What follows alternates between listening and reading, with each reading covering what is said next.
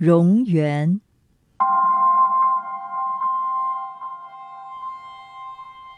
从前，越前，也就是今天福井县的汤尾，有一处古城遗址。一位法号陈外的僧人在这里结庵而居，修行佛法。一天夜里，陈外正在读书。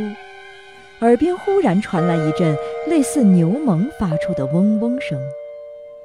陈外抬头一看，只见身边站着一个身高四五寸的小人儿，正在朝自己说话。陈外毕竟是得道高僧，显得不慌不忙，依然静静地坐在那里看书。小人儿一声号令：“无礼之徒，竟连话都不回！”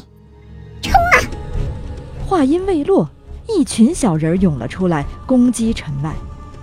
陈外招架不住，起身逃跑。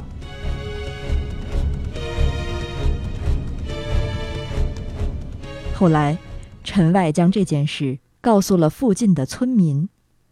村民说，这里曾发生过一场战乱，城池陷落，许多武士在此牺牲。这些武士的魂魄化为了蝾螈，生活在古井里。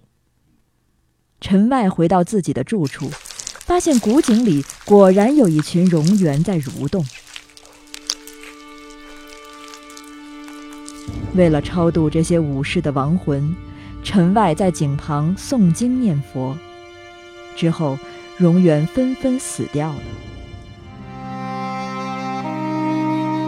这些蝾螈以后再不会出来作祟了。